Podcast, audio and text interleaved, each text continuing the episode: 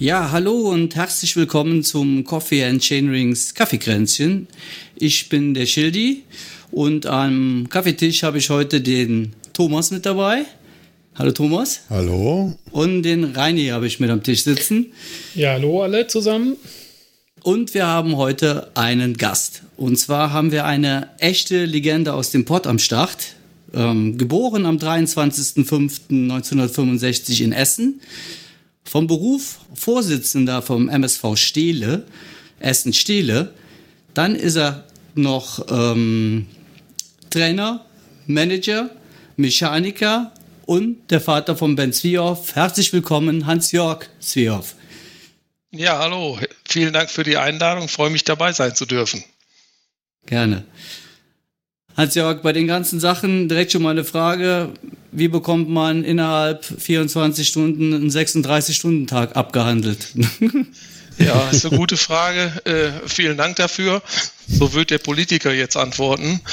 Ähm, tatsächlich hat sich das irgendwie alles so ergeben und äh, ich glaube, ich habe ein ganz gutes Zeitmanagement und von daher äh, klappt das auch und ich will auch nicht verkennen, dass dadurch, dass Ben ja jetzt im Straßenteam Bora Hans Grohe fährt, meine Aufgaben doch etwas weniger geworden sind, denn davor waren wir ja lange Zeit als Zwei-Mann-Team bekannt und unterwegs und da war meine Zeit noch etwas knapper, als sie heute ist.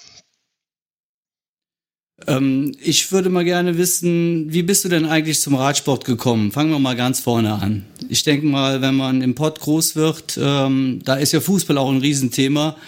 Wie bist du denn zum Fahrradsport gekommen? Ja, ich bin also da hm, Quereinsteiger oder Späteinsteiger, Spätberufener, denn äh, ich war 1990 bei der Bundeswehr hier in Essen stationiert, hatte unheimlich viel Zeit und musste mit der Zeit irgendwas machen. Und da gerade so eine Welle aus USA rübergeschwappt war, die hieß Mountainbike, habe ich gedacht, komm, Fahrrad gefahren bist du schon viel in deinem Leben, auch mal ab und an Rennrad kauf dir doch mal so ein Ding und äh, versuch das mal. Und so bin ich nach vielen Jahren des Lebens dann zum Mountainbike gekommen und immer dabei geblieben. Sehr schön. Du bist ja auch äh, Rennen gefahren. Ich glaube, der Thomas kennt sich da am besten aus. Ja, welche Platzierungen und was du so alles schon gefahren bist.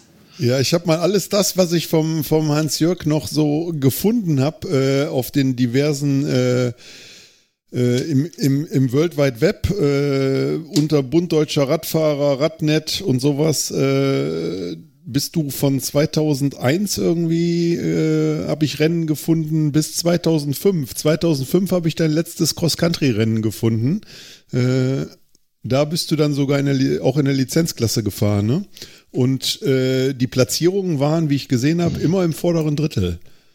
Ja, wobei ich war äh, regional ab und an mal erfolgreich, aber äh, das war jetzt keine überragende Radsportkarriere, äh, sondern wie gesagt Hobby. Und äh, das letzte Rennen oder das erste Rennen, fangen wir mal so an, habe ich 1994 bestritten. Das war aber dann noch hier rund im Ruhrpark in Oberhausen und das letzte Rennen war tatsächlich erst 2009.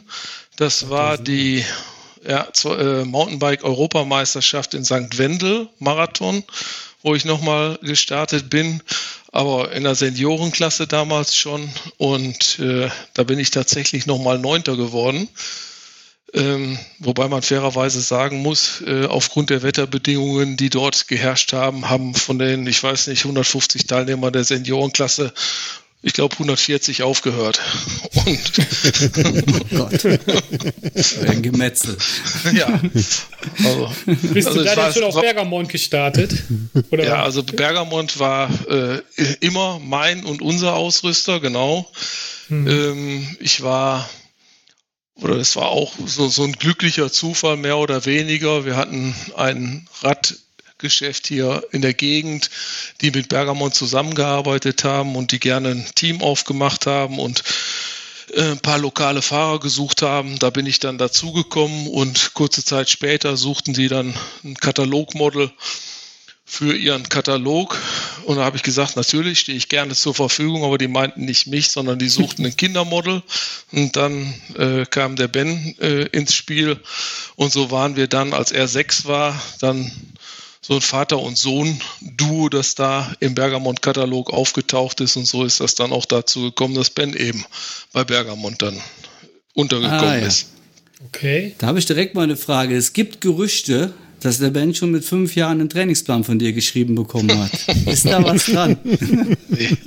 Also ich kenne ich kenn diese Gerüchte auch und ich kenne auch äh, die Gerüchte natürlich, dass äh, ich ihn immer, um es mal vorsichtig auszudrücken, getrieben habe. Äh, ist beileibe nicht so gewesen, sondern äh, Ben wollte, als er noch ganz, ganz klein war und mit mir und meiner Frau, die im Übrigen diejenige ist, die uns beiden das alles erst ermöglicht hat, weil ohne sie wäre das mit Sicherheit ganz anders gekommen, wenn sie das nicht so mitgetragen hätte.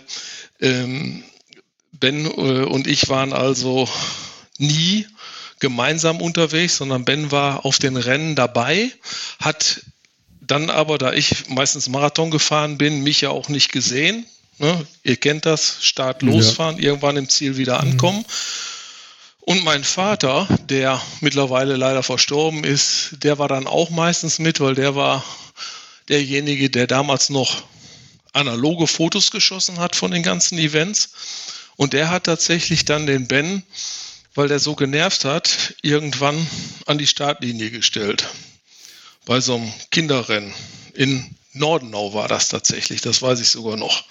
Und ich kam ganz erwartungsvoll wieder, weil ich gehörte da auch noch zu den ersten beiden in der Männerhauptklasse bei dem Marathon und wollte also dann auch mein Foto im Ziel und so weiter sehen. Und da war niemand weil mein Vater mit Ben gerade seinen Sieg in der Kinderklasse gefeiert hat. ja, und äh, das ist mir tatsächlich noch mehrfach, mehrmals passiert. Ähm, unter anderem auch bei den Cyclassics in Hamburg, als wir mal einen Ausflug auf die Straße gemacht haben, da war es ähnlich. Da äh, habe ich mir dann auch in Anführungszeichen den Hintern abgesprintet, um irgendwie unter die Top Ten da zu kommen äh, in dem Jedermann-Rennen und ganz erwartungsfroh auch wieder geguckt, äh, wo ist die Familie. War, Familie war leider nicht da beim Zielanlauf, weil die stand gerade bei den Profis vorm Hotel und hat versucht, Autogramme zu bekommen.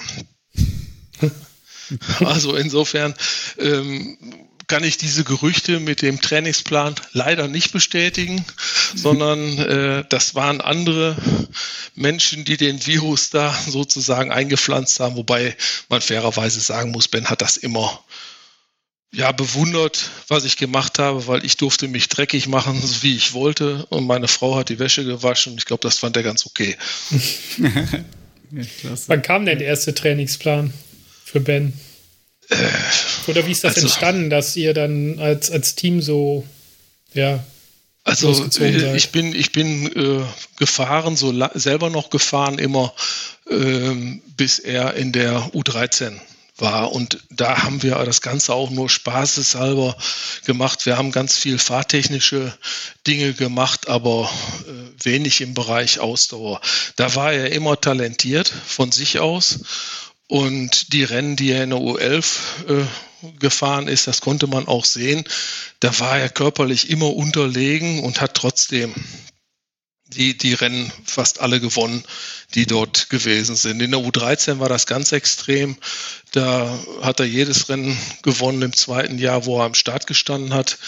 Ähm, aber auch da, auch noch nicht großartig mit, mit irgendwelchen Trainingsplänen. Das ist tatsächlich losgegangen, als es dann in die Nachwuchssichtung ging, äh, Schüler U15, wo dann auch immer der große Bruch dann kommt, weil die körperlichen Unterschiede zwischen den Kids dann so groß sind, dass einfach die Frühentwickler äh, bei den Ausdauerdisziplinen einen riesen Vorteil haben. Und das war beim Ben auch so. Der war auf, äh, auf regionaler Ebene hier im NRW Cup sehr erfolgreich, auch gegen größere, aber auf der nationalen Ebene dann Nachwuchssichtung musste auch er sich erstmal hinten anstellen und gucken, dass er sukzessive erstmal anfängt zu wachsen.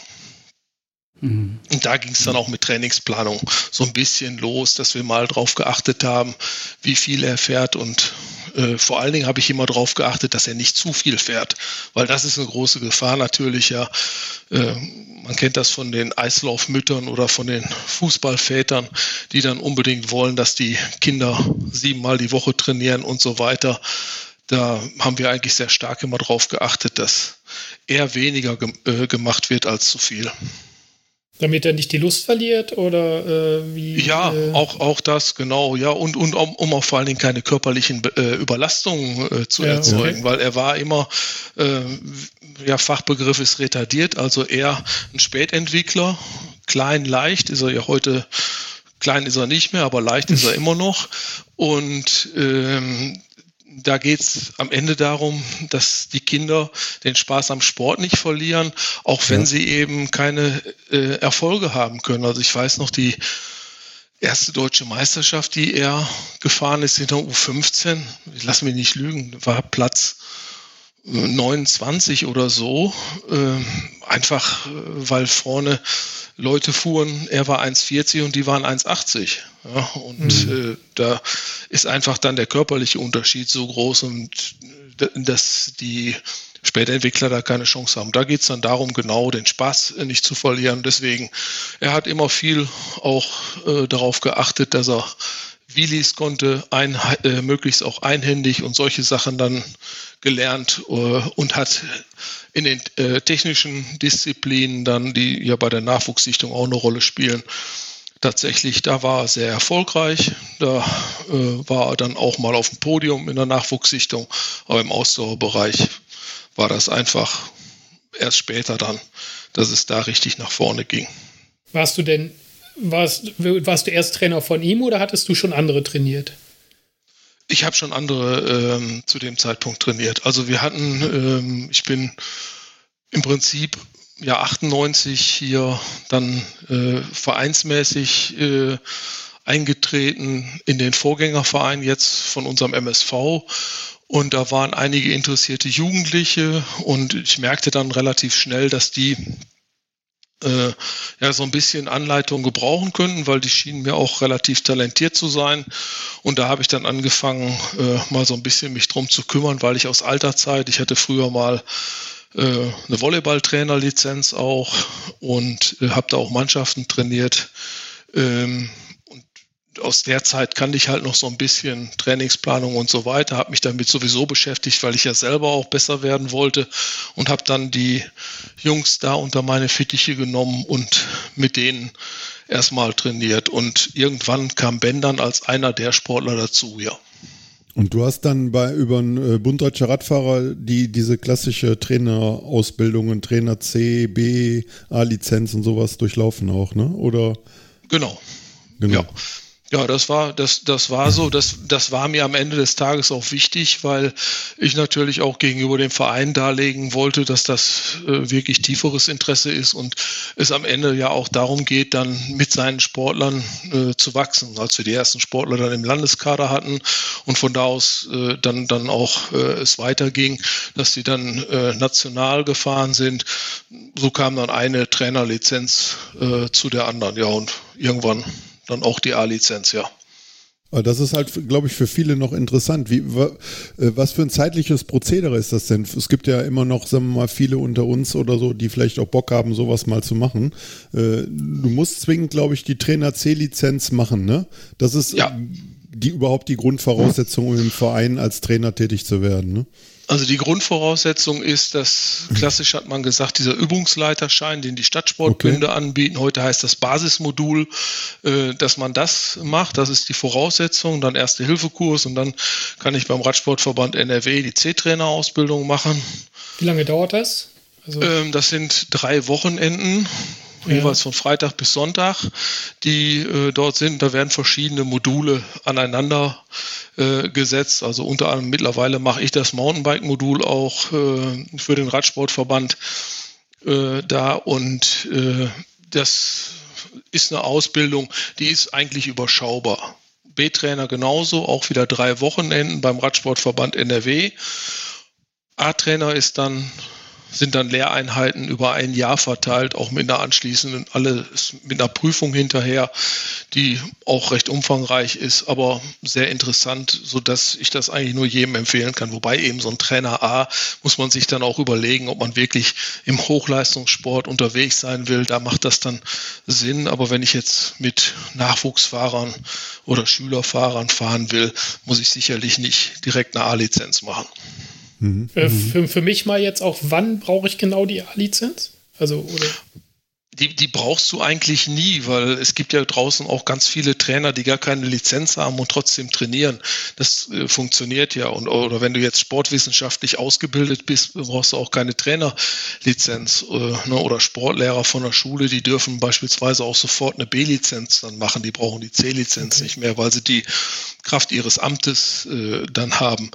Ähm, am Ende ist die Frage, wie viel willst du sportartspezifisch lernen? Und bei mir war es eben so, ich hatte mit der Sportwissenschaft selber ausbildungstechnisch nicht so viel am Hut. Mich hat das aber interessiert und deswegen habe ich diese ganze Ausbildung dann äh, absolviert, um eben auch einen Einblick äh, da reinzubekommen, wie funktioniert eben das, ein Sportler besser wird und so weiter. Also ich bin klassischer Praktiker, bin klassischer Anwender. Das sage ich auch heute noch. Da sind sicherlich Leute, die sportwissenschaftlich ausgebildet sind, von der wissenschaftlichen Seite viel besser unterwegs. Dafür kann ich ganz gut beobachten und weiß, was funktioniert bei den Sportlern, die ich heute noch betreue. Bet wen betreust du jetzt? Ja, Entschuldigung, ja. Äh, wen betreust du jetzt noch? Also ich mache bei uns äh, im Verein so ein bisschen äh, das Coaching der Trainer noch mhm. und gucke so auch auf die Fahrer, die in Richtung Kader gehen, aber von denen trainiere ich niemand mehr äh, selbst. Da haben wir zum Glück junge, motivierte Trainer, die das äh, auch in der täglichen Arbeit besser können äh, als ich. Und ähm, ich leiste mir dann den Luxus, dass ich sage, ich neben noch Sportler, Sportlerinnen insbesondere auch, die im jetzt aktuell im Marathon-Weltcup unterwegs sind, beispielsweise die Stefanie Dorn, die ja letztes Jahr auch Sechste bei der WM war, ähm, die äh, auch bei uns im Verein fährt, die trainiere ich noch. Aber eben wirklich, weil es mir Spaß macht und weil die Zusammenarbeit mit ihr auch eine große Freude ist und für beide Seiten auch immer was dabei ähm, ja, hängen bleibt, eben aus dieser äh, Zusammenarbeit heraus. Und ich meine jetzt nicht monetär, sondern weil da habe ich tatsächlich dann äh, kein Interesse dran, da jetzt irgendwie mich noch als äh, Trainer zu vermarkten oder äh, Geld damit zu verdienen, sondern mir muss das Spaß machen und ich möchte gerne mit, mit Sportlern, die selber auch ein begrenztes Zeitbudget haben, so wie das bei der Steffi ist, die gerade erst ihren Doktortitel noch erworben hat, nebenher, äh, mit denen möchte ich gerne äh, zeigen, was so möglich ist. Und das ist, glaube ich, in dem Fall ganz gut gelungen. Es gibt so ein paar andere, die sich äh, von mir dann auch an der anderen, ein oder anderen Stelle mal ein Rat holen. Aber äh, ich leiste mir eben, wie gesagt, den Luxus zu sagen, äh, Sportler gerne im Hochleistungsbereich, wenn sie auch ein Wattmesssystem haben und solche Sachen. Ähm, und im Nachwuchsbereich coache ich halt die Trainer noch ganz gerne. Hans-Jörg, du bist ja auch äh, Vorsitzender vom MSV Stele. Ihr habt ja einen richtig großen Verein, wie, also ihr habt Straße, ihr habt Bahn, ihr habt Mountainbike, ihr habt Trail sogar, ihr habt BMX. Ähm, das riecht auch nach viel Arbeit. Ja, auch das. Also wir sind da mittlerweile ein, ein mittelständisches Unternehmen geworden. Ne? Wir haben irgendwann mal äh, 2011 den Verein gegründet, weil eigentlich klar war, dass als Abteilung äh, eines äh, anderen Vereins, die, die wir vorher waren, unser Wachstum nicht mehr zu bewältigen ist. Wir wollten Veranstaltungen machen, wir wollten selber äh, uns verwalten und das hat mit dem Hauptverein nicht mehr so gepasst. Wir haben uns dann 2013 komplett selbstständig gemacht, 2014 unser Gelände hier, das Center of Mountainbike in Essen, ähm, angefangen zu bauen, was wir einen alten Fußballplatz, den wir von der Stadt gepachtet haben. Ja, und äh, mit 90 Leuten gestartet. Heute sind wir über 430 Mitglieder, zweitgrößter Verein in Nordrhein-Westfalen. Und äh, in der Tat viel Arbeit, aber auch viel Freude und auch wieder nur möglich. Das zieht sich so ein bisschen bei mir auch durch die ganze Historie, weil es ein super Team gibt, das mit mir gemeinsam in die gleiche Richtung möchte. Und so haben wir das in den letzten sieben Jahren, glaube ich, ganz gut hingekriegt. Hm. Aber das ist ja Wahnsinn. Ich meine, das ist, es gibt doch kaum Mountainbike-Vereine oder kaum Radsportvereine, ähm, und ihr kriegt da so ein Riesending hin. Also das ist ja schon, ähm, ja, da gehört ja schon viel dazu. Ne? Also wie, wie startet man das? Also gib doch mal ein paar Tipps. Also wenn jetzt jemand so einen Verein starten möchte, wie, wie geht's los? Weil ich glaube, das möchten ja, viele möchten ja den Radsport nach vorne bringen, weil in einigen Regionen ist er ja so gut wie gar nicht vertreten. Wie kann man das am Start kriegen? Also ich glaube, tatsächlich als erstes musst du mal ja einen Verrückten haben, so wie ich es bin. Also ich kann mich noch gut erinnern, wir haben eine Jahreshauptversammlung äh, gehabt, als es um die Ausgliederung ging, die auch sehr kontrovers diskutiert wurde, wo ich dann diese Vision von dem Center of Mountainbike Essen mal skizziert habe. Und da waren die ersten Kommentare, ich weiß auch noch heute, äh, ist immer noch ein guter Vereinskumpel von mir, wie er direkt durch den Saal gebrüllt hat, wer soll das denn alles bezahlen? Ihr seid ja wahnsinnig. Aber ich glaube, es ist wichtig, so eine Vision zu haben und, und diese Ziele dann auch zu definieren. Mhm. Und wir haben natürlich den Vorteil gehabt, dass wir mit 90 Menschen, die wir gestartet sind, schon einen guten Grundstock hatten. Das ist ja im Radsport nun mal so, dass die Vereine doch tendenziell eher kleiner sind und ja. Vereine schon mit über 100 Mitgliedern die Ausnahme sind. Ja. Von daher mhm. ähm, haben wir da sicherlich einen großen Vorteil am Start gehabt. Und was auch ganz klar ist, das Gelände hat dann den Boom nochmal befeuert. Und Komm. wir haben es dann geschafft, äh, immer über Jahr für Jahr die Ziele weiterzuentwickeln, aber eben auch nochmal zu sehen und deutlich zu machen, hier das Ziel realisiert, das Ziel realisiert.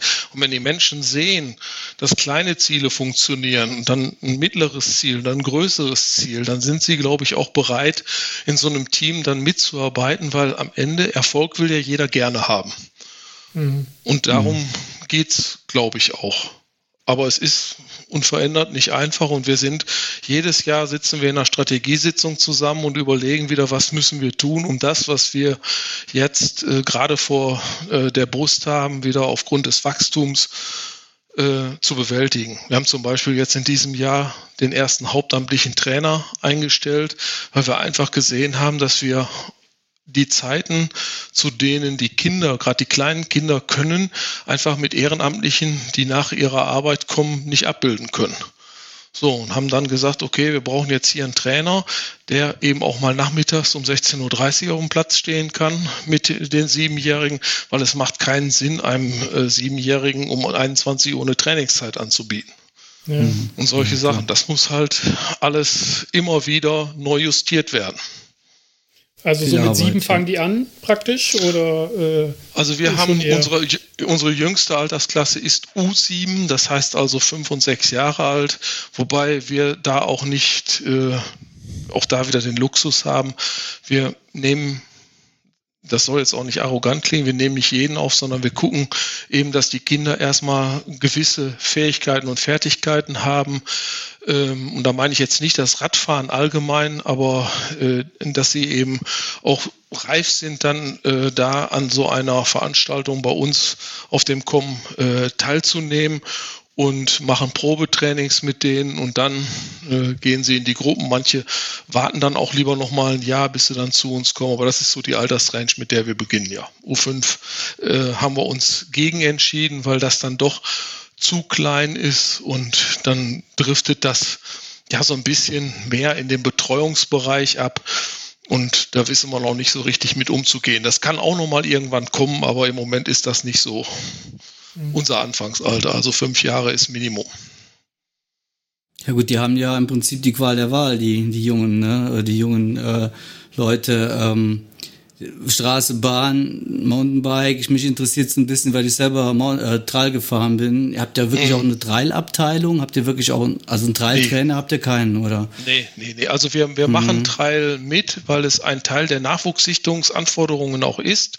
Wir sind auch da und das ist wieder auch etwas, was glaube ich sich auch so durch meine ganzes äh, Leben, will ich jetzt mal sagen, durchzieht.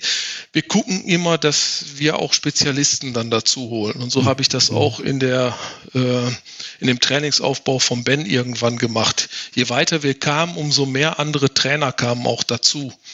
Ja, weil niemand ist allwissend und so wie ich, jemand, der von außen in diesen Sport reinkommt, erst recht nicht.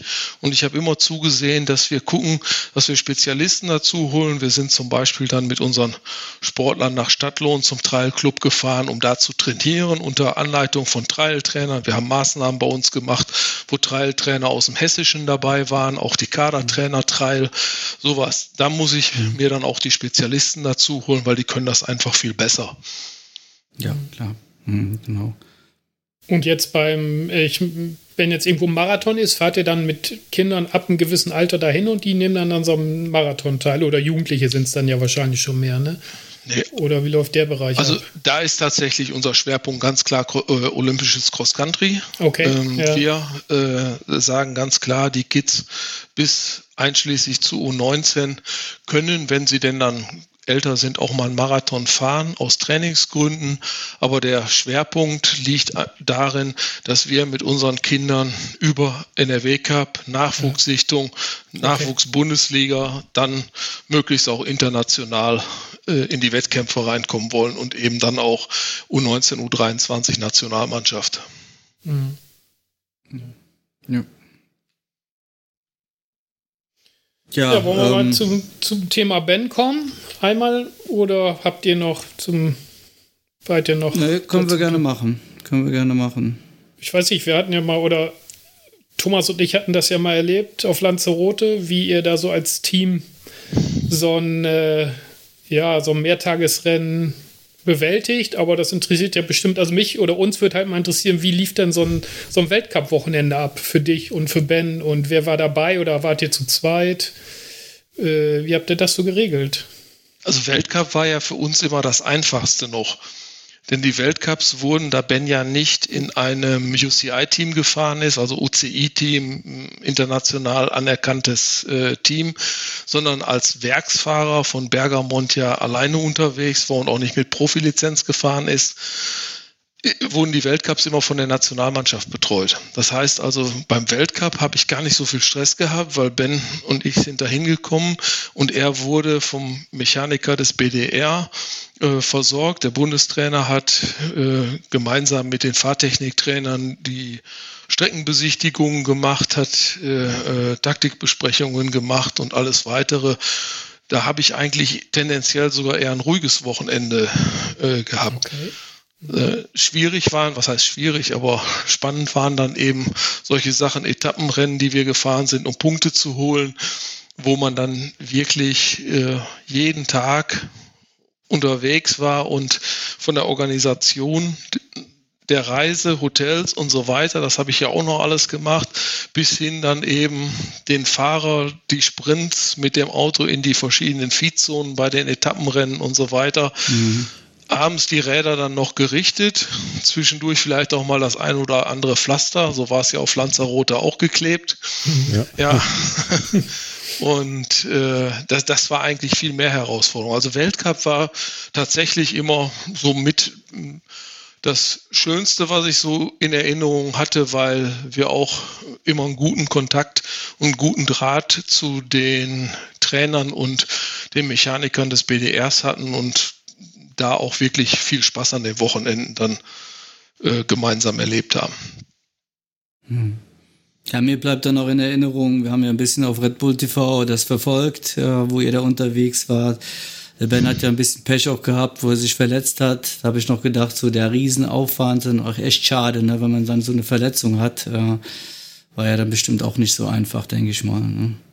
Ja gut, das ist halt immer so. Ne? Das, das mhm. Problem sicherlich, und daran scheitert es ja dann häufig auch, wenn Eltern ihre Kinder trainieren, ist, dass man sich ständig über seine Rolle wieder klar werden muss und dass man seine Rolle auch äh, immer wieder hinterfragt.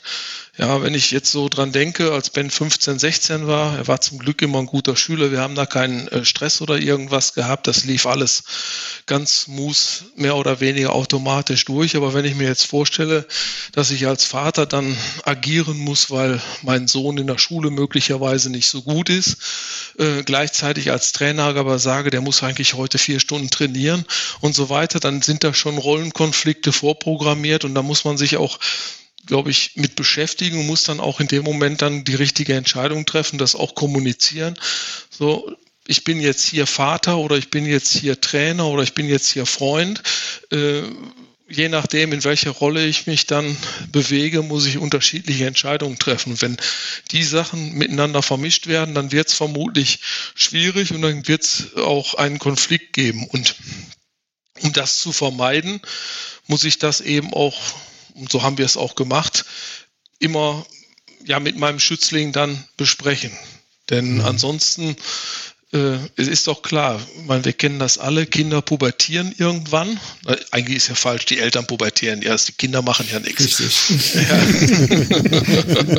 Schwieriger genau. Ja, äh, aber äh, wenn, wenn ich jetzt derjenige bin, der ihn zum Sport antreibt, dann hat er ja ein leichtes dazu tun, indem er dann sagt, so, jetzt mache ich einfach keinen Sport mehr. Und mhm. daran scheitern auch ganz viele Sportlerkarrieren, bei denen die Eltern Trainer sind. Es gibt da diverse Beispiele, die mir einfallen würden. Ja, aber das ist einfach so. Wenn der Antrieb zu sehr aus dem Elternhaus kommt, ja. dann ist das in dem Moment schwierig, wo Konflikte entstehen, weil die Kinder meinen, dann ein Druckmittel in der Hand zu haben oder haben das vielleicht sogar auch in der Hand und können das natürlich dann auch nutzen. Mhm. Ja, da muss man sagen, das habt ihr ja echt äh, bombastisch hingekriegt, wie man ja. das äh, bisher und wenn man jetzt das Ergebnis betrachtet, dass der Ben jetzt äh, in dem World Tour Team äh, auf der Straße fährt, ne, ist ja alles super gelaufen. Das muss man wirklich sagen. Ne? Wenn, wenn man, wie du sagst, viele sieht, äh, wo das gescheitert ist, ne, kann ich mir vorstellen, das ist ja Hut ab mal von unserer Seite. Auf jeden Fall. Ja, vielen Dank. Aber das ja. ist eben so, so einer der Gründe und ich ja. habe das ja gerade auch schon gesagt. Ich habe immer zugesehen, dass ich da nicht alleine bleibe. Ben hat äh, in dem Moment, wo es anfing, ähm, so richtig fahrtechnisch interessant zu werden. Also ich will jetzt keine Geheimnisse verraten, aber als Marathonfahrer war ich kein Rhapsode, was die Fahrtechnik angeht. Da konnte ich ihm sicherlich nichts zeigen. Haben wir sofort jemanden gehabt mit dem Olli Fuhrmann aus äh, Gelsenkirchen, ja, der auch selber ähm, Vorcross gefahren ist, der viel mit ihm in dem Bereich gearbeitet hat. Im Mentalbereich, auch als das notwendig wurde, habe ich dazu gesehen, dass wir Mentaltrainer, eine Mentaltrainerin dazu genommen haben, die mit ihm gearbeitet hat. Athletik hat ein Kollege von ihm, der eine Fitness-B-Trainer-Ausbildung hatte, mit ihm im äh, in einem Studio gemacht. Eine Zeit lang ist er hier in Essen zu einem Gewichtheberclub gegangen, weil die es halt am besten einfach noch können, was jetzt Langhanteltraining angeht. Und ja, ich glaube, das ist auch wichtig, das muss man dann irgendwann tun. So agieren ja auch die erfolgreichen Fußballvereine, die haben heute für alles ihre Spezialtrainer. Und wenn ich jemand irgendwann im Hochleistungsbereich habe und will das alles bei mir halten selber und die, um die Fäden nicht aus der Hand geben zu müssen, dann kann ich dem nicht das Bestmögliche zuteil werden lassen. Und ich glaube, das hat ganz gut funktioniert und so hatte Ben auch, glaube ich, nie das Gefühl, dass sich alles irgendwie bei mir konzentriert, sondern hat gesehen, ich bin offen und ich habe ihm auch immer gesagt, also wenn du möchtest und du meinst, du hast jemand, der den Ausdauerbereich besser kann als ich, dann können wir das gerne dahin abgeben. Hm. Ist mhm. nicht dazu gekommen, bis er dann eben bei Bora war, wo er jetzt dann natürlich integriert in die Teamtrainingsplanung mit dem, mit seinem Trainer, mit dem äh, Heli Dollinger arbeitet, was auch super funktioniert. Ähm, aber das äh, ist etwas, ich glaube, das ist das Wichtigste, dass man als Trainer auch seine eigenen Grenzen kennen muss und sagen kann, okay, hier ist ein Bereich, da kann ich meinem Sportler nicht helfen, da holen wir jetzt jemand, der das besser kann. Ja, aber, weil ansonsten mh. suggeriere ich dem Sportler ja etwas, was, was ihn hinterher auch verwirrt, weil die, wenn die Ergebnisse werden ja dann irgendwann nicht stimmen und dann wird er fragen, woran liegt's? Ja, äh, und dann muss ich ja jetzt wieder irgendwas in Anführungszeichen mhm. erfinden, warum das nicht passiert hat. Am besten ja. noch was, was bei ihm liegt und dann kommen wir in eine Spirale, in eine Abwärtsspirale, die nicht mehr aufzuhalten ist. Aber ja, der Ben sagte ja auch, dass so ein bisschen oder dass ihr schon in Kontakt seid, ne? Also sein Trainer, ich glaube Heli heißt der, ne? Und du. Mhm. Also, ja, ja, das äh, ist so. Das, das, ist, da, das ist so, wobei das mhm. auch wirklich äh, so ausgerichtet ist. Äh, der, der Heli, der Helmut Dollinger, ist ein super netter Mensch, äh, ganz toller Trainer auch und äh, wir, wir äh, sind da beide auch gleichartig unterwegs und sagen, okay, wir wollen dass der Ben noch besser wird, als er jetzt schon ist, und wollen das Bestmögliche auch für ihn äh, rausholen. Und wenn es da Punkte gibt, die wir gemeinsam äh, erreichen können, dann gebe ich da gerne auch Input. Ansonsten läuft das super und man darf eins nicht vergessen. In einem Team geht es ja nicht darum, dass der Einzelne seine Leistung bringt. Ja, und das ist ja auch das, warum äh, es so wichtig ist, dass die Teamtrainer dort sind. Die müssen sieben, acht, neun Fahrer fit auf eine Rennveranstaltung hinbekommen. Mhm. Dann nützt es ja nichts, wenn jetzt ich noch sein Heimtrainer wäre und ihn dann subjektiv auf eine Veranstaltung fit kriege, bei der die anderen aber gar nicht ihren Fokus haben und dann das ganze Team nicht funktioniert und so weiter. Deswegen ist das schon richtig und wichtig, dass das über die Teamtrainer läuft. Und wenn ich dann irgendwo noch einen Punkt habe, wo ich sage, Mensch, hier, da könnte noch was gehen, dann darf ich den gerne anbringen und da ist der Heli auch total offen, dann die Sachen anzunehmen. Das finde ich auch super. Gib mir mal gerade noch einen kleinen Schritt zurück. Wie war das denn oder wie war der Moment denn, als der Ben zu dir sagte, so Papa, ich gehe jetzt auf die Straße, ich stelle das Mountainbike weg? Oder gab es den Moment so gar nicht? War das so ein bisschen fließend? Nein, oder? Nein, das war ja, das war ja auch da äh, eine Entwicklung. Also ähm, was, was ich ja auch an Geschichten über mich gehört habe, war, dass ich den Ben ja mit Gewalt im Mountainbike halten wollte. Und im Mountainbike-Bereich halten wollte. Und das ist eigentlich äh, äh, total falsch, weil anhand der Leistungsdiagnostiken, die er gefahren ist, konnten wir relativ früh schon im Juniorenbereich sehen, dass er eigentlich für den Straßenradsport, insbesondere was Bergetappen angeht, viel besser geeignet ist von seinen Leistungsdaten her. Mhm. So, er hat ein Umfeld gehabt, in dem er sich sehr wohl gefühlt hat. Er hat ein tolles Team gehabt mit Bergamon seiner Zeit, wo er sich auch sehr wohl gefühlt hat. Und er hat über seine riesige Ausdauerfähigkeit seine äh, Defizite, die am Ende seine Leistung auf dem Mountainbike begrenzt haben. Das ist eben, wenn ich sehr leicht bin, vor allen Dingen die Maximalleistung, die ich brauche, um kurze Rampen dann mal wegzudrücken gut kompensieren können und insbesondere dann, wenn es lang berghoch ging, wusste auch jeder im Mountainbike-Bereich, zumindest hier in Deutschland, wenn ich mit dem Bänder in den Berg reinfahre, der länger als 500 Meter ist, bin ich oben Zweiter. Da, da ging vieles äh, äh, dann noch zu kompensieren. Die Leistungsdaten haben aber schon gesagt, eigentlich sind noch längere Berge noch besser.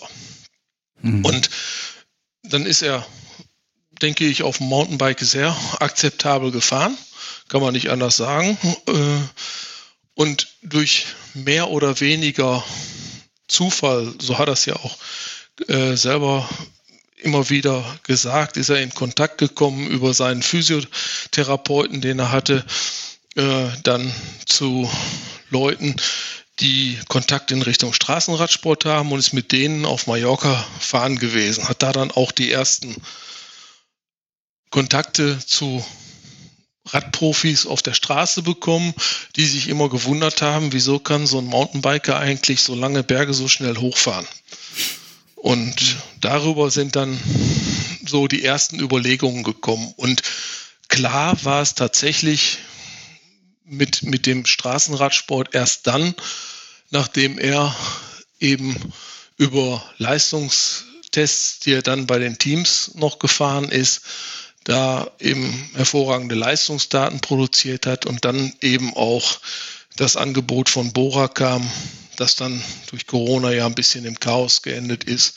Erstmal, aber am Ende des Tages doch durch zur glücklichen Fügung geführt, dass er 2020 auf die Straße wechseln konnte und äh, hat dann ja den Vertrag bei Bora bekommen. Und da war es auch erst fix. Und natürlich habe ich den Prozess auch begleitet, aber auch da wieder mich so weit zurückgenommen, weil zu dem Zeitpunkt er auch wiederum schon von jemand anderem betreut wurde, was so diese Managementseite anging, der viel mehr Einblick in die Straßenwelt hat. Ich kannte mich im Mountainbike und in den Teams auch ganz gut aus. Ich wusste, was die Fahrer in den Teams verdienen können und so weiter. Das, das ja, aber von Straße habe ich keine Ahnung. So in dem Moment habe ich dann auch gesagt, bitte, dann lass das lieber wieder einen Spezialisten machen. Der wird das schon richtig einschätzen und so ist es am Ende ja auch gekommen. Ja. Hat ja auch eine tolle Saison gefahren jetzt, muss man schon sagen. Ja. Wie, wie, ist denn das jetzt so für den, für den Papa, wenn man, wenn man äh, den, den Sohn bei, bei der Vuelta jetzt sieht? Ich meine, ihr wart ja auch live vor Ort, glaube ich. Klar, ihr wart ja live vor Ort auch. Wie ist das? Ist das ja, da geht einem doch das Herz auf wahrscheinlich, ne? Oder? Ja, auch da, das kommt jetzt drauf an, ne? Wenn ich jetzt an äh, die dritte Etappe denke, ja, wo äh, ja. der äh, äh, Sturz von Patrick mhm. Gamper und Maximilian Schachmann war, wo Ben dann gewartet hat, um äh, die beiden gegebenenfalls noch zu ziehen. Du weißt zwölf Minuten erstmal nicht, was da los ist. Dann war das schon nicht schön. Und äh, als wir dann auf unserer Rundreise durch Spanien mal eine Überführungsetappe geplant hatten, meine Frau und ich. Da weiß ich noch, da kamen wir gerade in ein super tolles Apartment in Valencia, was ich gebucht hatte, habe den Fernseher angemacht, um den Schluss der äh, Etappe zu sehen. Und äh, dann kamen die Bilder und Ben saß auf der Straße, wie man ja weiß, jetzt mittlerweile mit ausgekugelter Schulter. Und ich sag mal so, das sind dann Bilder, die, die braucht niemand. Ne? Ja, die, die will man eigentlich ja. nicht sehen, weil wir dann auch wiederum gar nicht wussten, denn du hast ja keinen direkten Kontakt dann auch, äh, was da jetzt gerade passiert war.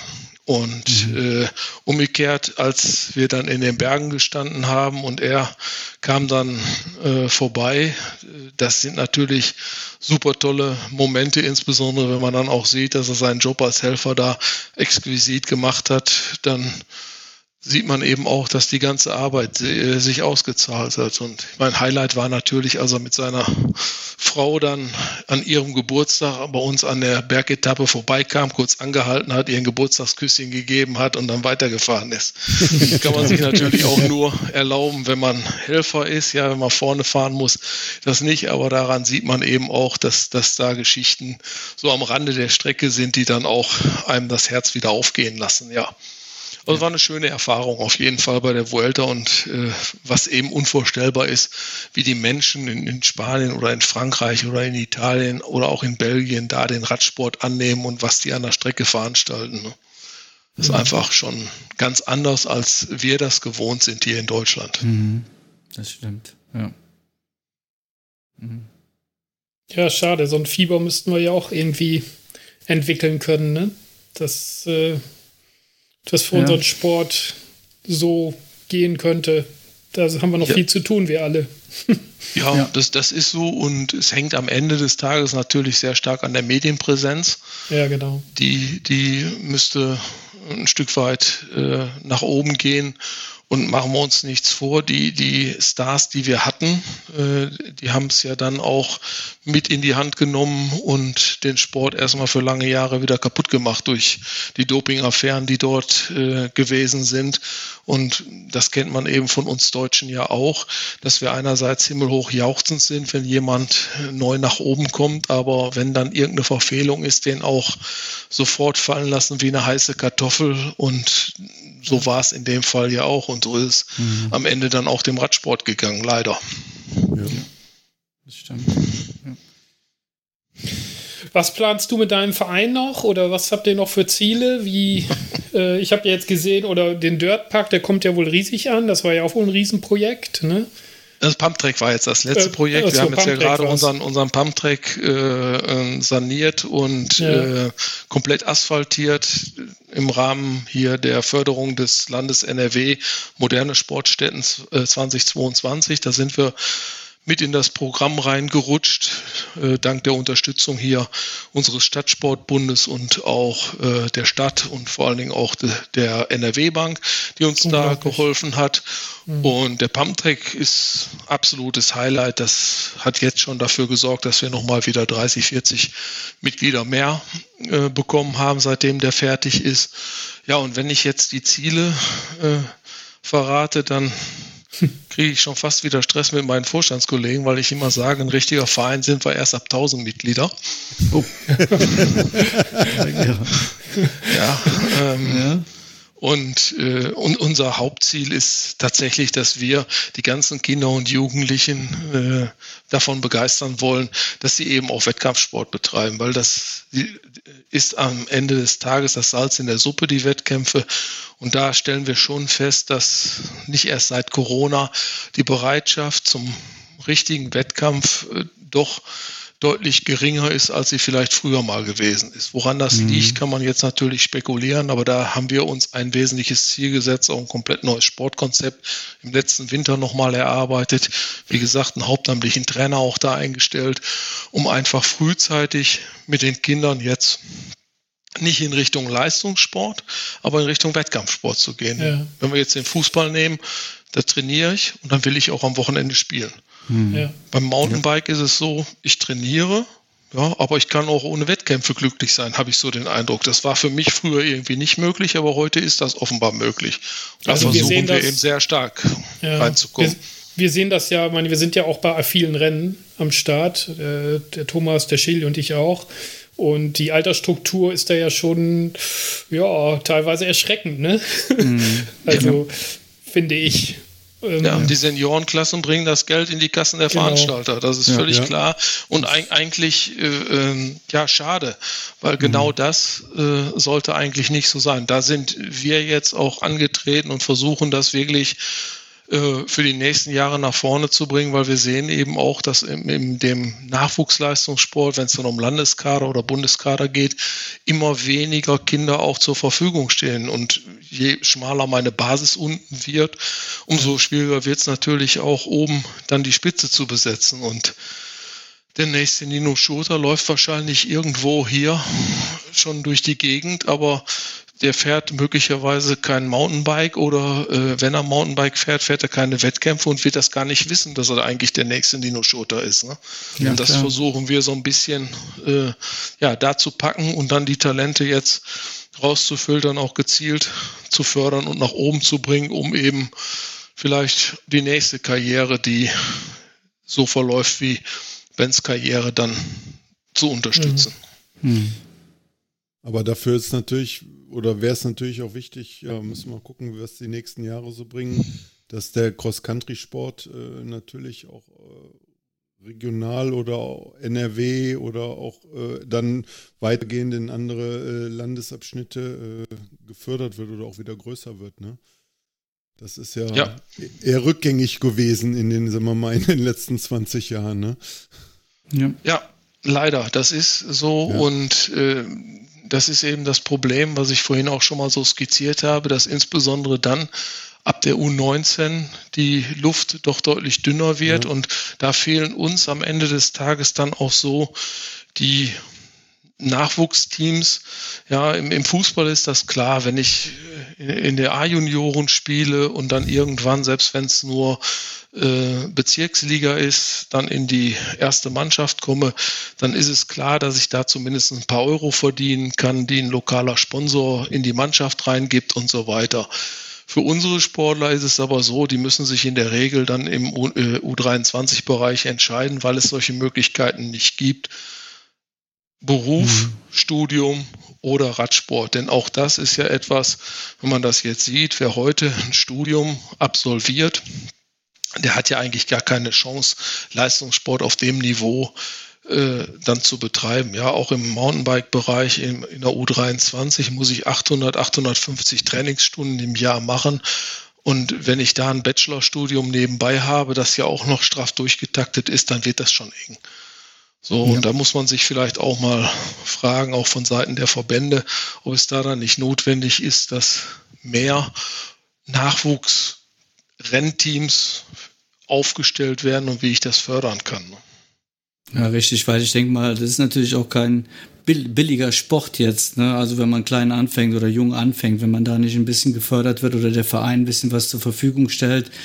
Ich sag mal, über die Jahre ist der Breitensport ja immer äh, größer geworden. Es gibt so viele Angebote für Jugendliche und äh, da ist natürlich klar, da ist es besonders gut, wenn es so Leute wie ein Ben gibt, die auch Vorbilder sind, wo die, wo die Jungs oder die Mädels sich dann äh, auch ein bisschen danach richten können und sagen, ich will das auch machen, ich will das auch werden, ne? Das ist ja klar. Und äh, aber brauchen immer noch ein Fahrrad und das ist, kostet halt mehr wie ein paar Schuhe, ne? Das ist ja. leider so.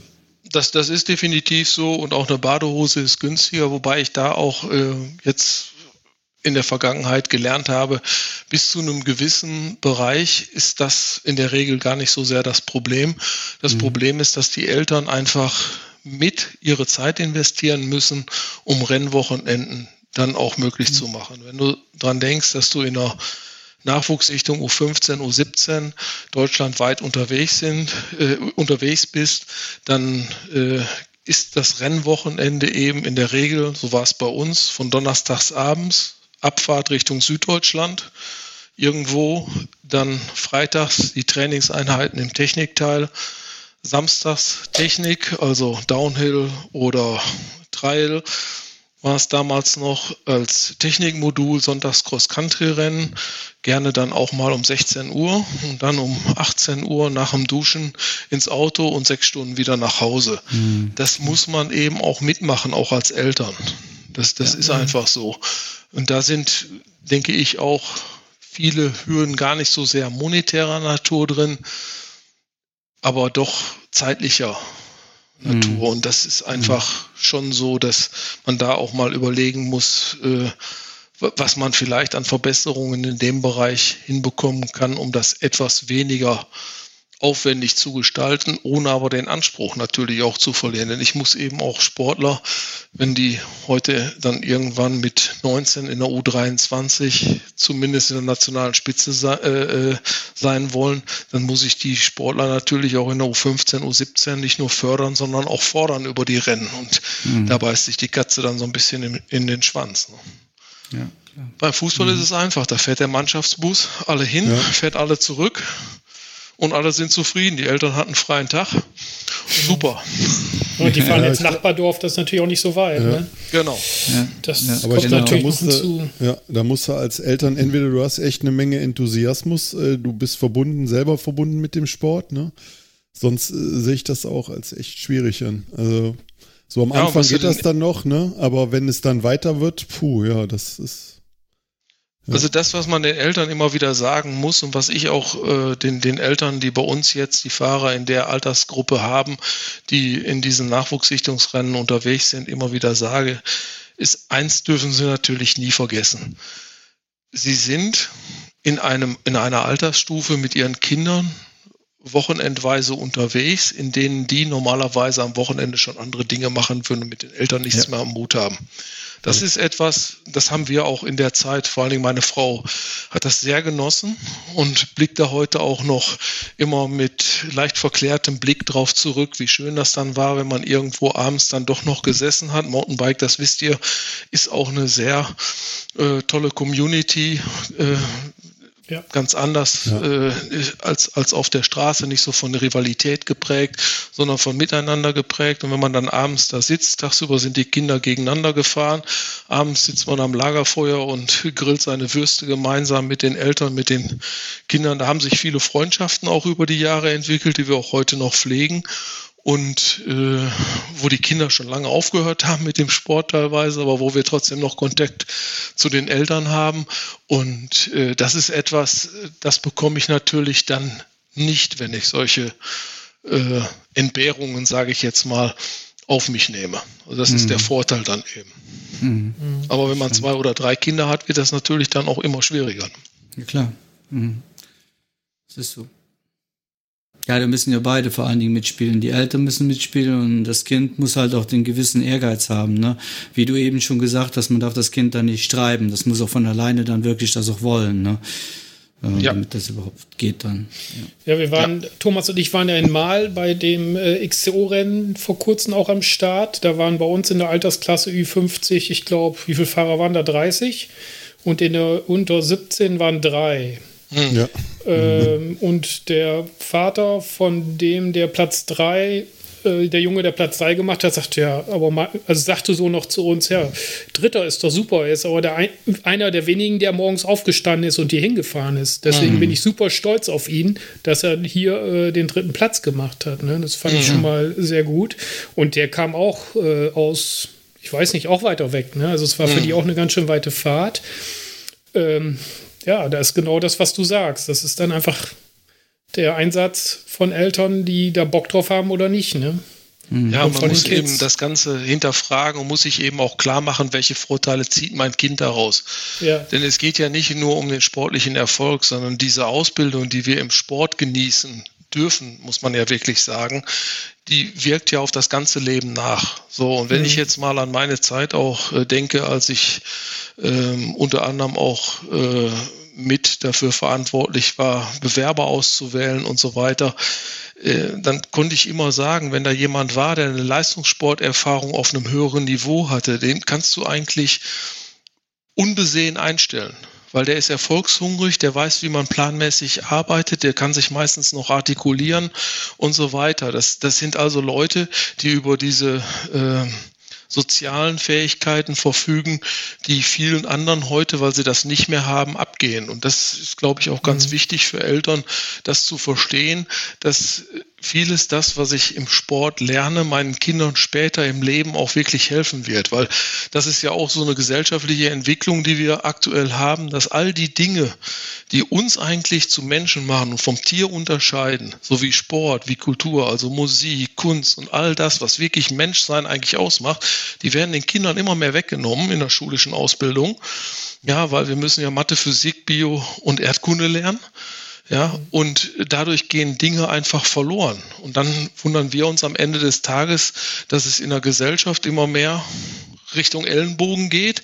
Und die Kinder, die einen Sport machen, die wissen ihre Ellenbogen im Wettkampf auszufahren und wissen sich da auch durchzusetzen, aber die wissen ganz genau, hinterher sitzen wir dann mit den Kontrahenten zusammen und wollen gemeinsam das Rennrevue passieren lassen und sind vielleicht sogar gute Freunde. Und das sind Dinge, die alle die, die keinen Sport machen, möglicherweise gar nicht mehr erleben dürfen. Mhm. Das stimmt, absolut.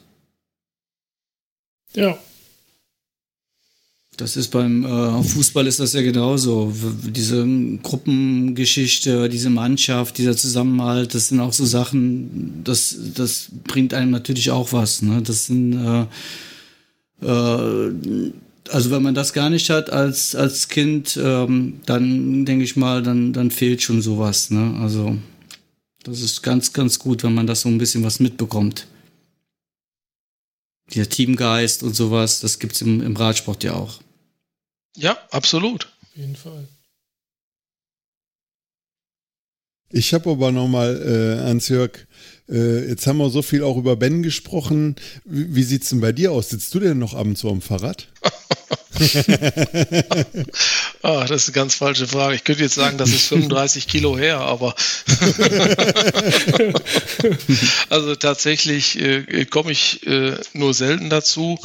Ähm, ich, ich versuche mich mit dem E-Bike mal so ab und zu noch äh, unterwegs zu halten und habe auch die Motivation immer wieder mal zu sagen, komm, ich fahre mal hier auf der Rolle auf Zwift, aber äh, dann kommt doch wieder irgendetwas, kommen wieder zwei Mails rein, die ich dann erst beantworte und so weiter. Also äh, ja, da ist irgendwie in meinem Leben noch nicht die richtige Balance wieder drin. Vielleicht kommt das irgendwann mal, wenn ich dann, bin ja jetzt auch schon 56, wenn ich dann vielleicht mal so in Richtung Ruhestand denken kann, dann kommt das vielleicht auch wieder. Also mentale Motivation habe ich tatsächlich, körperliche Umsetzung ist dagegen leider nicht mehr vorhanden. Naja, ich denke, du hast auch ein bisschen wenig Zeit dafür. Ja, ja, ja das ist genau das. das Problem 30, 30 Stunden. Ja. ja. ja, gut, aber du hast ja, du hast ja jetzt viel Fre Zeit freigeschaufelt, also von daher gibt es keine Ausrede. Das stimmt. aber ir ir irgendwie findet, findet sich immer jemand, der genau diese Stunden dann auch gleich wieder belegt. Ja, ja. ja also es ist ganz komisch, ja. Oder du suchst dir jemanden. Auch, auch das kann sein. Also es gibt auch Menschen, die von mir behaupten, ich wäre Workaholic, ja. Das weiß ich auch. Also wir haben das live erlebt, wir können das wohl einschätzen. Ja. Wie das so läuft bei dir. Das war schon äh, schön anzusehen auf Lanzarote. Ja, das war cool. Überall dabei. Ja. Ja, aber das, da, das da wir auch ein, ein, schönes Team. Das, da haben wir auch gesehen, was das, das war ja ein tolles Team. Also Ben mit den anderen Sportlern zusammen, ich weiß gar nicht mehr, wer alles dabei war. Ähm, der Leon Kaiser. Leon Kaiser war dabei, genau. Niklas, Niklas war dabei, Scheel. Ja. Scheel, ja, wie die sich ja, alle genau. verstanden haben, das, das war auch echt schön anzusehen. Also da, ja. da habe ich eben dran gedacht, als du diese Teamgeschichte erzählt hast, das war da wirklich so. Also richtig schön, äh, schön für die Jungs. Echt. Ja, und das mhm. war auch äh, für mich schön, weil auch Lanzarote hat ja den Vorteil, die Insel ist nicht sehr groß. Das heißt, die Wege von Vizon zu Vizon können auch nicht so weit sein. Das heißt, du kommst da ganz gut hin. Wenn du in Spanien jetzt irgendwo bei einem anderen Etappenrennen unterwegs bist, ja, wo zwischen Vizon und äh, Vizon mal 30 Kilometer liegen, dann äh, fährst du mit 180 über die Autobahn, kommst in der Viehzone und kannst dem Fahrer noch die Flasche hinterher werfen, wenn du Glück hast, weil die dann hm. viel schneller waren als du oder so. Oder ich hab's beim Epic Israel zum Beispiel äh, mal erlebt, überlebt auch, ja, aber auch erlebt, dass wir dann zur Viehzone gefahren sind und auf einmal waren wir in der palästinensischen Grenzkontrolle. und da muss ich sagen, da, da, da habe ich dann tatsächlich dann auch mal zwischendurch gedacht, ob wir die Viehzone nicht doch besser auslassen, als wir da in der Schlange gestanden haben, weil du musstest tatsächlich über die Grenze einmal rüber, auf der anderen Seite direkt wieder rein, sozusagen nach Israel, um dahin zu kommen, weil da sonst nur Trampelpfade waren. Mit dem Auto wäre man da nicht hingekommen. Mhm. Und so, das sind dann halt äh, die Sachen, die man abseits erlebt und die im Nachhinein natürlich auch im Kopf bleiben und die auch wiederum schöne Erinnerungen erzeugen, weil Israel ist auch ein absolut super Land gewesen und eine tolle Erfahrung, die wir da gemacht haben und auch ein ganz besonderes Rennen. Und solche Sachen, die hätte ich ja alle nicht erlebt, wäre nicht einmal um den Globus gekommen, wenn äh, mhm. Ben nicht den Sport gemacht hab, äh, hätte. Und da bin ich ihm auch heute noch sehr dankbar für. Ne? Wir hätten sicherlich Australien vermutlich nicht so kennengelernt, wie wir es dann äh, kennengelernt haben. Und war dann auch mit meiner Frau ja noch mal länger da und äh, konnte die Begeisterung für diesen Kontinent dann übertragen. Das sind alles Themen, die wir eben dank Ben dann auch hinbekommen äh, haben und auch tatsächlich heute dazu führen, dass wir sagen, da müssen wir auf jeden Fall normal hin. Ne? Hm, ja klar, kriegt man schon einiges zu sehen. Ne? Ja. ja. Mhm. Wo wir tatsächlich nicht waren, war in Asien. Das war das Einzige. Also wüsste ich jetzt nicht. Aber ansonsten waren wir auf jedem Kontinent schon und Kann sind ja irgendwie da Rennen gefahren. Ja, würde ich auch Der nicht Ben will ja noch mal irgendwann Marathon wieder fahren, was er so nach seiner Rennradkarriere, dann musst du wieder mit, bestimmt, schätze. Ja, also ob ich das altersmäßig dann noch äh, hinbekomme, weiß ich nicht, aber äh, ich, ich würde mich auf jeden Fall nicht weigern, das zu tun. Ja, das ist so, weil es hat eben auch einen riesigen Spaß immer gemacht. Genau. Das glaube ich. Das ist schön, sowas mit seinem Sohn zu erleben, ist natürlich auch, auch wirklich, äh, wie heißt das auf Neudeutsch? Quality Time heißt das, glaube ich, ne? Ja. Quality Time, ja, genau. So. Ja, also, genau. das ist schon cool, ja. Hm. Ja. Ja, ich möchte. Naja, gehen wir erstmal davon aus, dass der Ben noch eine lange Radsport, ja. Straßenradsportkarriere jetzt hinlegt. Und, das äh, gönne ich ihm auch. Auf jeden ja, Fall. Absolut, absolut. Und nicht jetzt wieder aufs Mountainbike umsteigt, ne? Na, jetzt erstmal nicht. ja, wobei im Moment macht er das äh, sogar öfter, denn ja. äh, das Cape Epic hatte doch dazu geführt, dass ja, so, so eine alte Liebe wieder erwacht ist. Und ich weiß, dass er also auch äh, heute äh, und gestern doch auf dem Mountainbike unterwegs war im äh, Training, weil er einfach sagt, im Moment macht das so einen Spaß und ist bei dem Wetter auch ein bisschen ja, angenehmer. Genau. Also von daher ist das auch mhm. etwas, was sicherlich äh, ja nicht verloren gehen wird. Das kann ich mir einfach nicht vorstellen. Dafür hat sie ihn auch zu sehr geprägt. Ich wollte gerade sagen, da hat er auch eine richtige genau. Leidenschaft für. Ne? Ja. Also, also das hat man auch in, in äh, er war ja in Lüttringhausen, ist er mit dem Straßenrad hingefahren beim, beim Cross-Country-Rennen, einem der wenigen, was, sagen wir mal, in unseren Regionen hier ja auch noch stattgefunden hat. Und äh, da hat man auch gemerkt, äh, wo, da hat's dann auch schon wieder gejuckt, sagte er, ne? wo er alle auf dem Mountainbike gesehen hat. Ne? Ich glaube, wenn er das Mountainbike mitgehabt hätte, wäre er wahrscheinlich auch gefahren. so sah das aus, ja. ja. ja. Ja, das ist auch so, keine Frage. Ja. Da, von seinen Wurzeln kommt man irgendwie dann doch nicht los. Nee.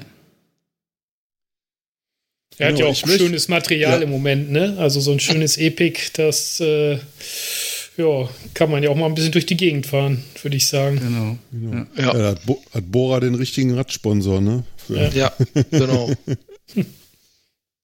Aber ich habe noch was, äh, bevor wir das äh, ganz vergessen oder es nachher untergeht. Ich möchte mal was einspielen, da musst du einfach nur mal zuhören. Thomas, so. Von mir kommt es auf jeden Fall jetzt schon mal. Steffi habe ich äh, noch nicht erreicht. Ja, mein Papa, der, ich sage immer, der ist die eierlegende Wollmilchsau. Der ist nicht nur erfolgreicher Bankdirektor, sondern komplett dazu im Kontrast Manager, Trainer, Mechaniker, Vereinsvorsitzender, äh, Vater, Ehemann. Ich weiß gar nicht, wie man so viele Rollen auf einmal ausfüllen kann.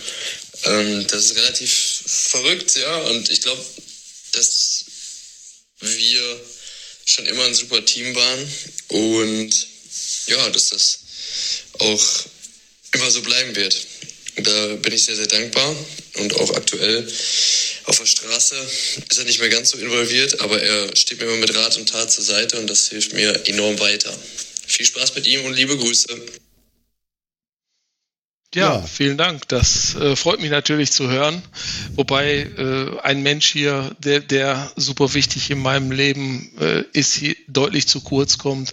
Das muss man einfach sagen, dass meine Frau, ich bin seit 32 Jahren ja glücklich verheiratet und wenn sie im Hintergrund eben nicht alles auch so unterstützt hätte und, und manches eben auch ausgehalten hätte, was da durch zeitlichen Stress und so weiter dann mal entstanden ist, dann wäre das alles nicht möglich gewesen. Und genauso wie ich den Ben dann auf der sichtbaren Seite unterstützt habe, hat sie immer auf der unsichtbaren Seite zur Verfügung gestanden, weil all die Dinge, die sie im Hintergrund geleistet hat, die äh, hat leider eben keiner so gesehen, weil sie einfach nicht sichtbar wurden nach außen. Und äh, kann mich an manchen Dialog bezüglich der Kleiderschränke mit Radsportsachen und so weiter äh, und des Zustandes von und der Sauberkeit von äh, Jacken, Hosen und so weiter äh, erinnern, wo sie dann dafür gesorgt hat, dass das alles wieder einsatzfähig war. Und äh,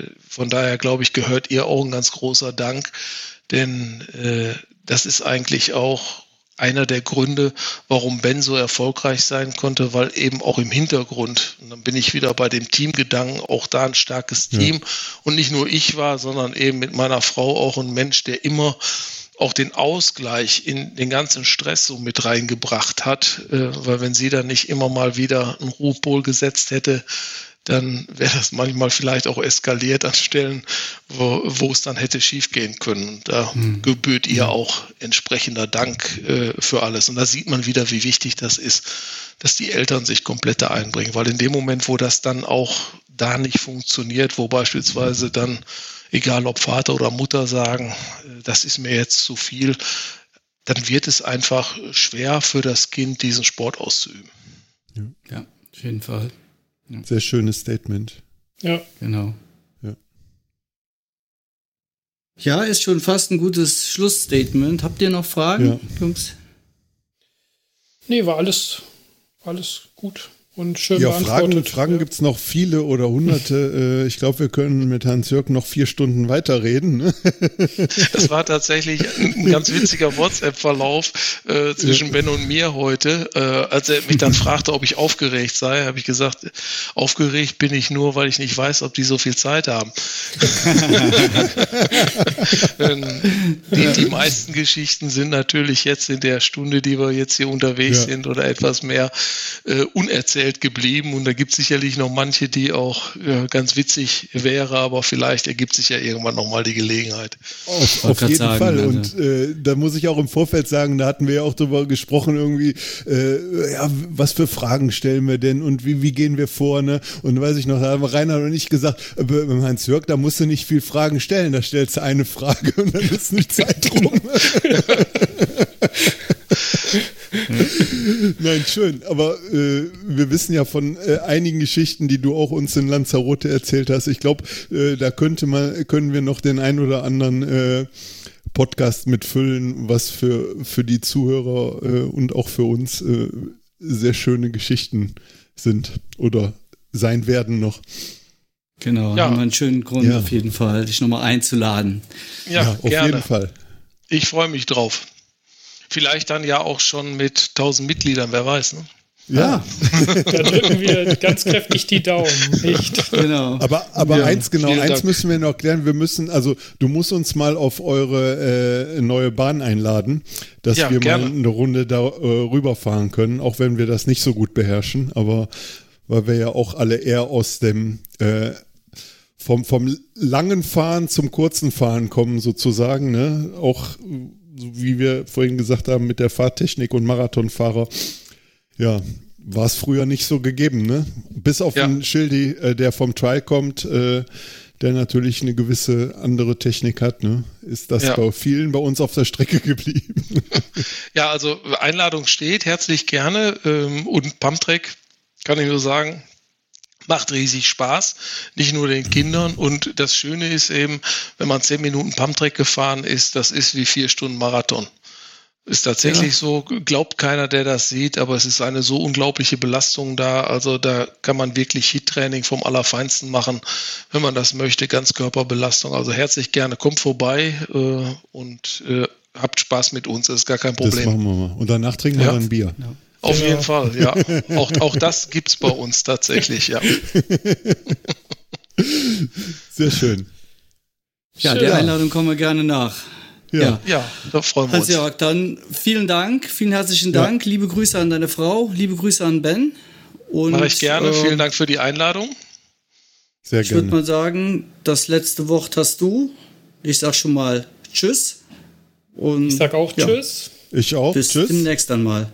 Ja, vielen Dank. Tschüss. Es war mir eine Freude und eine Ehre, im Coffee and Chainrings Podcast dabei zu sein. Und wer Lust auf mehr hat, darf mich gerne nochmal einladen. Ich wünsche euch auch was. Alles Gute, Glück auf.